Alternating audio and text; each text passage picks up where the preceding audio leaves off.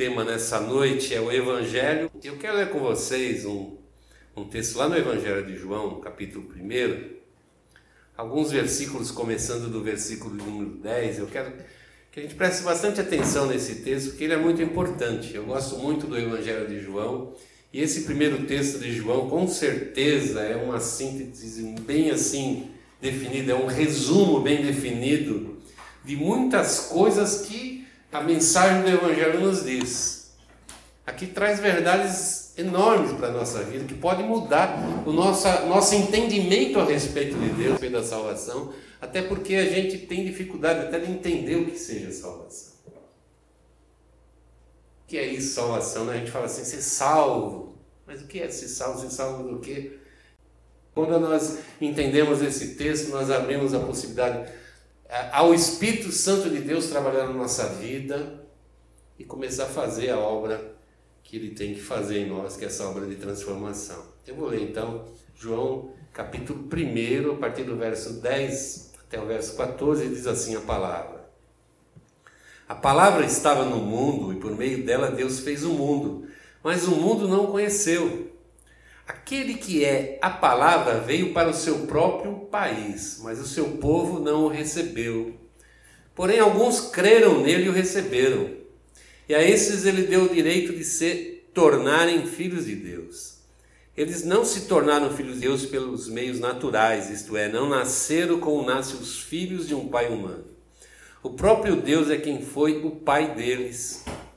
A palavra se tornou um ser humano e morou entre nós cheio de amor e de verdade. Nós vimos a revelação da sua natureza divina, natureza que ele recebeu como filho único do Pai. Vamos curvar nossa cabeça um instante, fechar os nossos olhos, vamos orar a Deus, falar com o nosso Pai Celestial, pedindo Ele que nos abençoe nessa noite.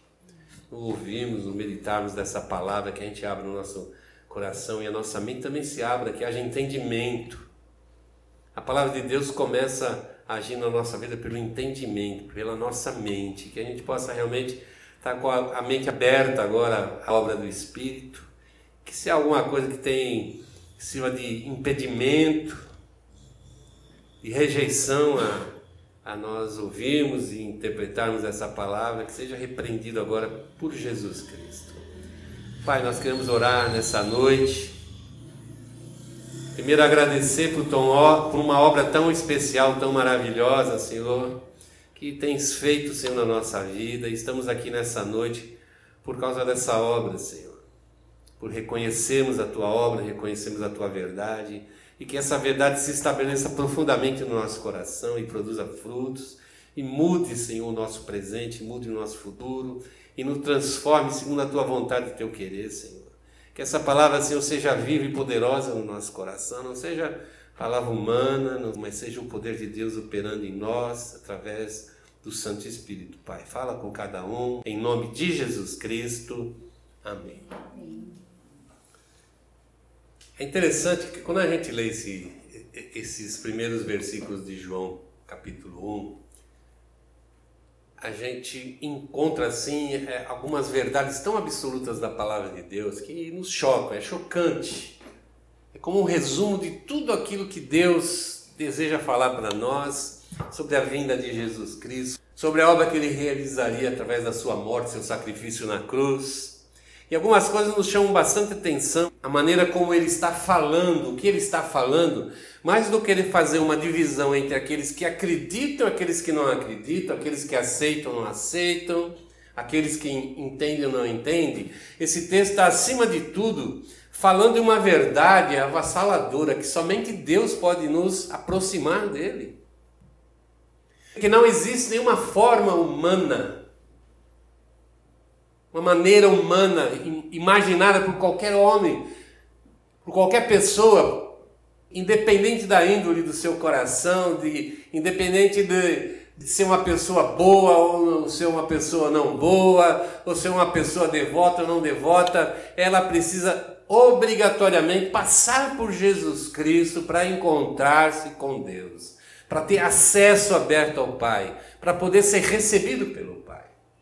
E essa é, na verdade, a grande mensagem do Evangelho. que Deus está ansioso por nos receber novamente na sua presença. E é interessante que o Evangelho coloca todas as pessoas, todos os seres humanos, debaixo da mesma condição.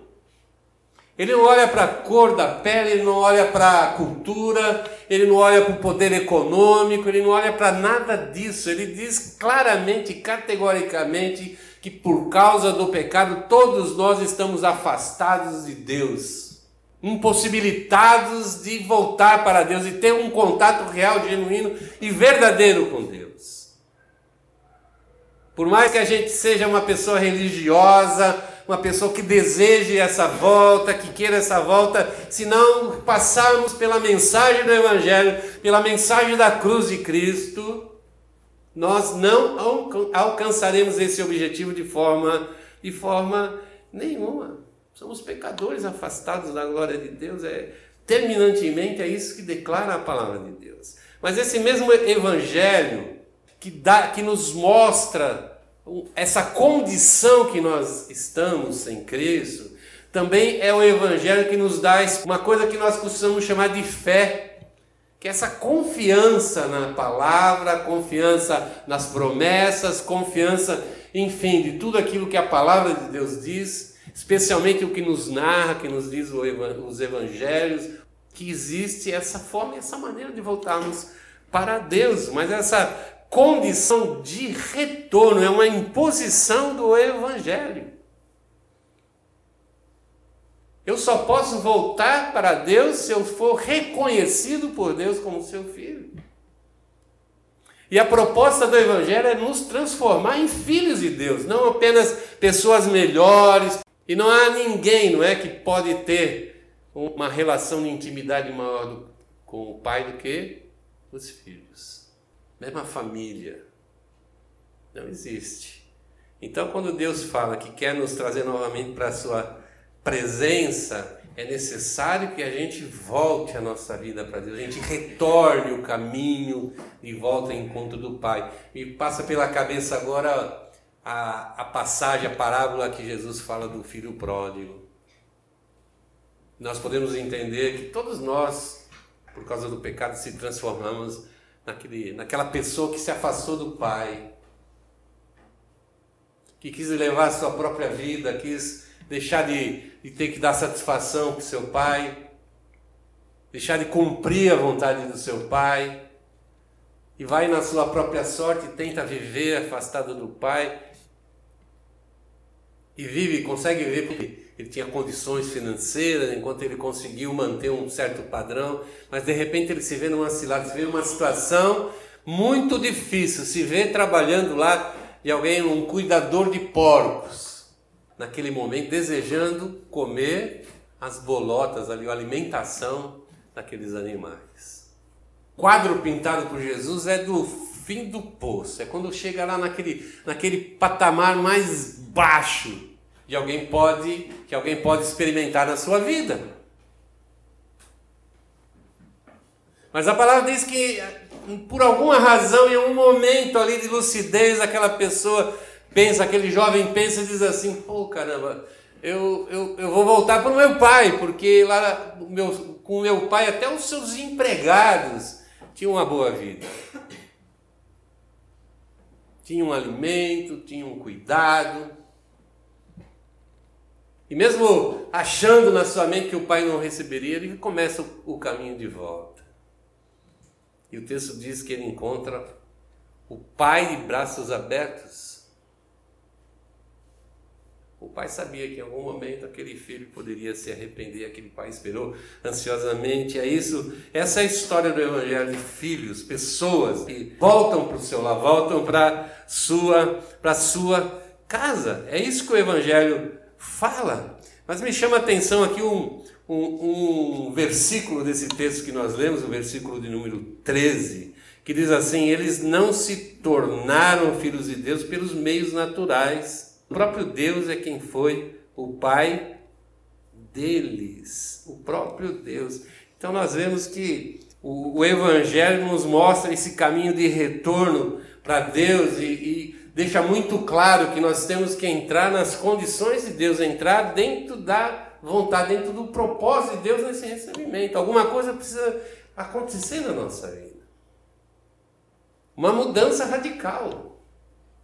E no versículo 14, ele diz mais sobre essa mudança e diz assim: A palavra se tornou um ser humano e morou entre nós, cheio de amor e de verdade. E nós vimos a revelação da sua natureza humana, que ele recebeu como filho único do Pai. E nosso exemplo de filho se chama Jesus Cristo. O propósito de Deus é nos trazer para essa realidade. Nós contemplarmos a natureza de Jesus e sabemos que nós temos, através do Espírito Santo, a possibilidade de entrarmos nessa natureza. O texto nos diz, no verso 12, alguns creram nele e o receberam. Não foram todos, mas alguns creram. Alguns entenderam e receberam essa mensagem. Ele diz que, pela ação de Deus, a estes ele deu o direito de se tornarem filhos de Deus. Então nós vemos que é pela ação de Deus que nós recebemos o direito de sermos feitos filhos de Deus. Pela ação divina. Interessante que esse texto aqui está falando de pessoas que creem pessoas que não creem. Diz assim: alguns receberam, outros não receberam. E faz essa divisão, e não faz essa divisão para dizer assim: olha, eu porque eu aceitei, eu sou melhor. Você não crê em, em Jesus você é pior que eu como ser humano. Diz que todos nós somos iguais, todos nós somos pessoas que carecemos da misericórdia de Deus. Diz que à medida que eu entendo essa verdade, que aquele que veio ao mundo é Cristo, o próprio Deus vivo, e creio isso de uma forma real e genuína, alguma coisa começa a acontecer na minha própria, na minha própria vida. Não é apenas uma questão de eu aceitar e pronto, ponto final. Eu venho aqui na igreja, alguém fala assim: Você quer receber Jesus como seu Salvador? Eu quero. E que eu saio daqui e falo, estou garantido, e agora aconteceu tudo o que Deus queria que acontecesse na minha vida, é que eu levantasse a minha mão e aceitasse, aceitasse Jesus Cristo como meu Senhor e Salvador. Na verdade, isso é o princípio, é o que abre as portas para alguma coisa nova que Deus quer fazer na minha vida. Não pelas minhas regras humanas, mas pelas regras divinas. A partir daquele momento, para que essas coisas se tornem verdadeiras na minha vida, eu simplesmente tenho que entender que é Deus que precisa assumir esse esse comando. Ele diz assim: aqueles que o receberam, receberam o direito de ser, de serem feitos filhos de Deus.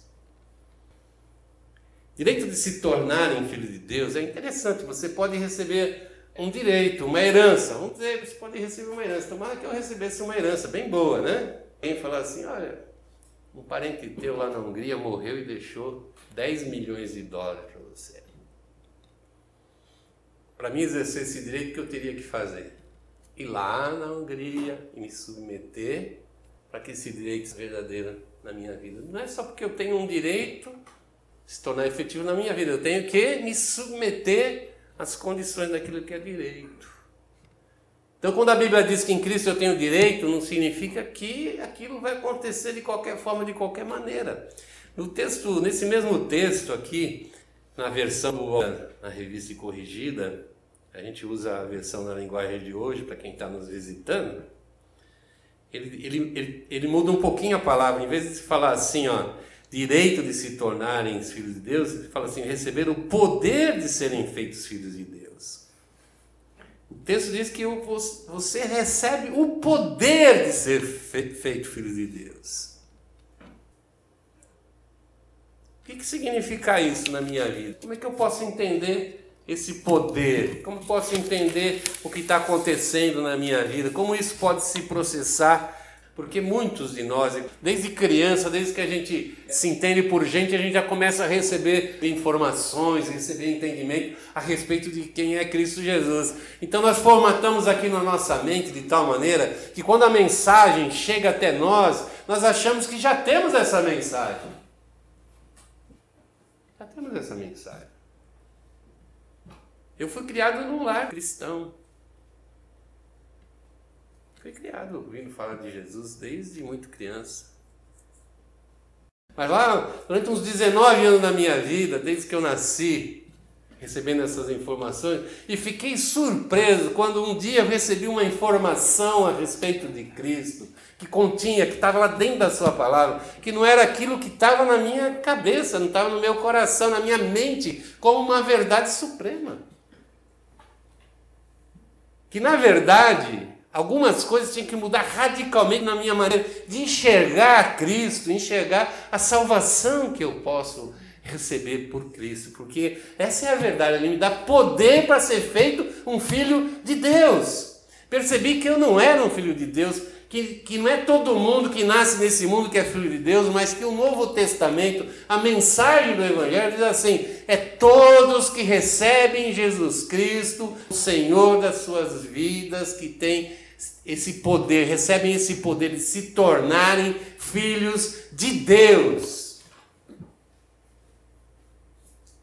Naquele momento fiquei chocado.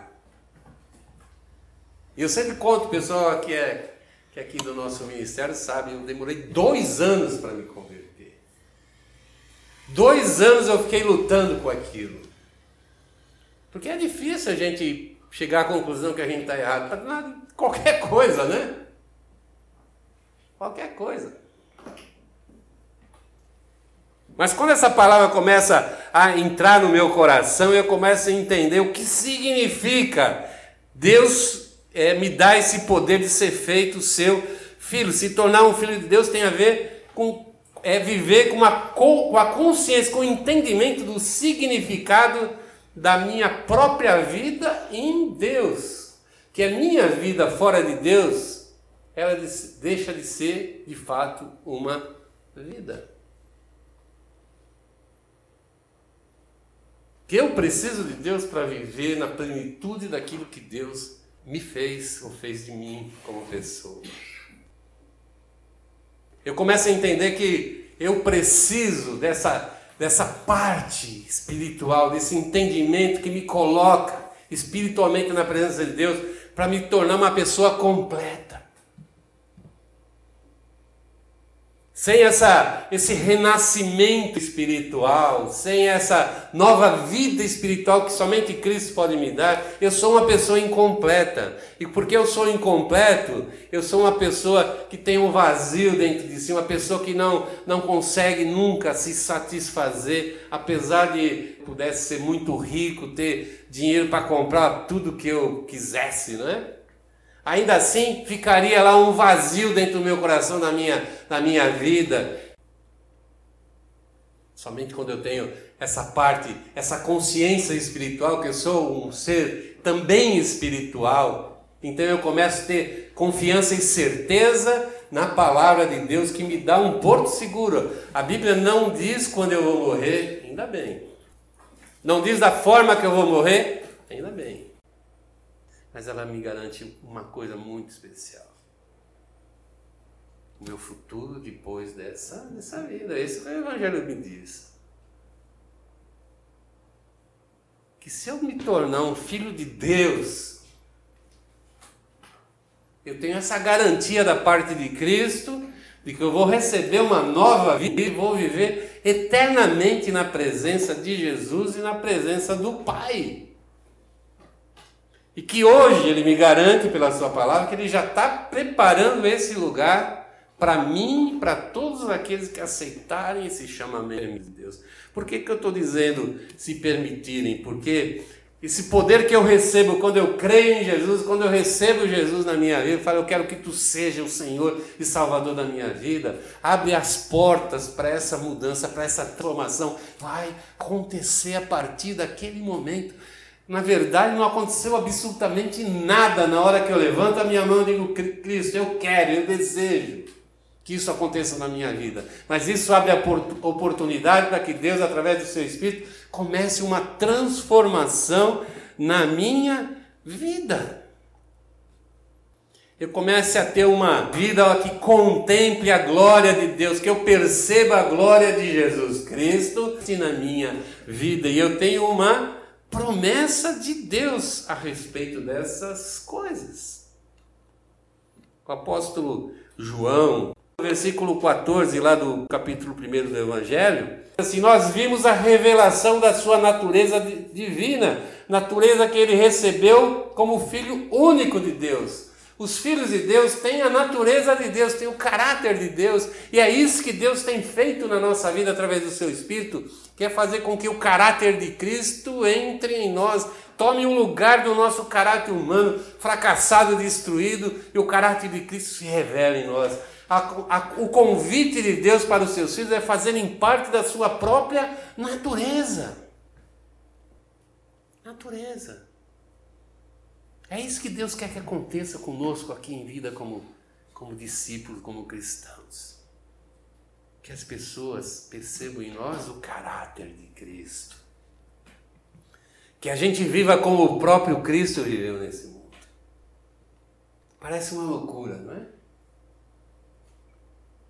Mas também parecia uma loucura quando Cristo chamou aqueles doze discípulos numa época que eles estavam bem confusos, Cristo tinha morrido na cruz, tinha ressuscitado, estava ainda naquele período de transição, e agora, como é que vai ser? Vamos ser perseguidos, vamos morrer e tal, e aquela preocupação humana que todos nós temos, logicamente.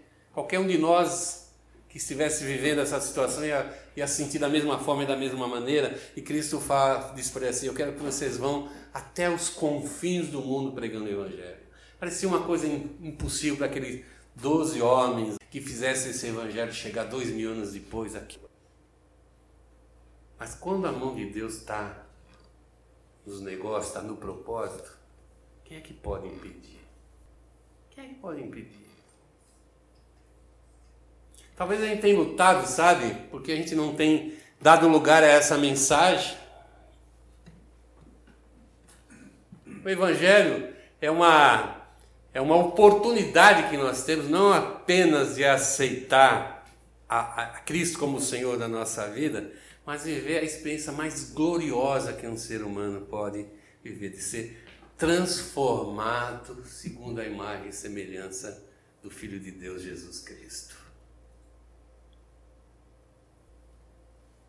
Não é melhorar, não é deixar a gente mais bonito, mais rico, Acham que ter Jesus como Senhor é para ficar mais rico, mais saudável, mais feliz, mais satisfeito com a vida. Não, a mensagem do Evangelho é o poder de Deus para nos transformar em filhos. Amém? Amém. Vamos ficar de pé, nós vamos orar.